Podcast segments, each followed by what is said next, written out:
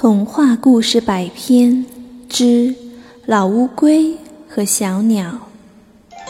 老乌龟和小鸟。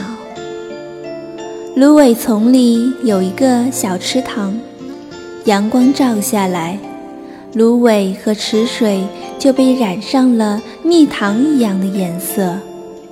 这是一个安静的地方，这是我的池塘。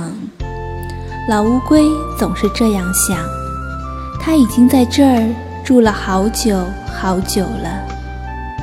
每天，老乌龟早早的起床，嚼一点儿草根，喝一点儿池水，然后就开始睡午觉。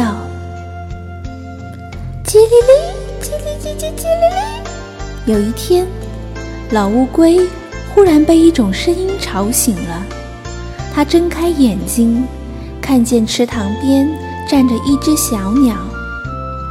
叽哩哩，叽哩哩，叽叽叽叽叽哩哩。小鸟一边唱一边洗澡，哗啦哗啦，水珠朝四下溅开来，平静的池水被搅碎了。我不喜欢听歌，太吵了，太吵了。老乌龟想，可从此，快活的小鸟天天都来到小池边，唱一会儿歌，洗个澡。它的歌声总是把老乌龟从睡梦中唤醒。唉，这里的安静没有了。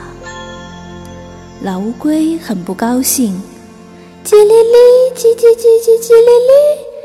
小鸟不停地唱：“唉，唉。”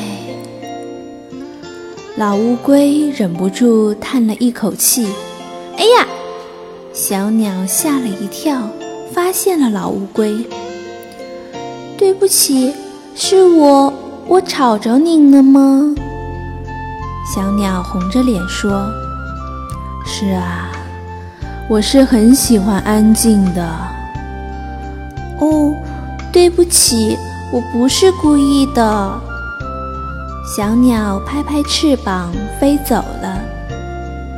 芦苇静静的，池塘静静的，这才是我的池塘啊！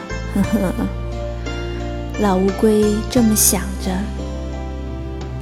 老乌龟又睡了长长的一觉，醒来的时候，它觉得这一觉睡得有些不舒服。它嚼了一点草根，喝了一点池水，还是没有精神。真怪呀，这是怎么回事呢？老乌龟想了又想，哦。原来是我今天没有听到小鸟的歌声啊！原来我已经习惯了呀。老乌龟轻轻地摇摇头。可是，小鸟什么时候会再来呢？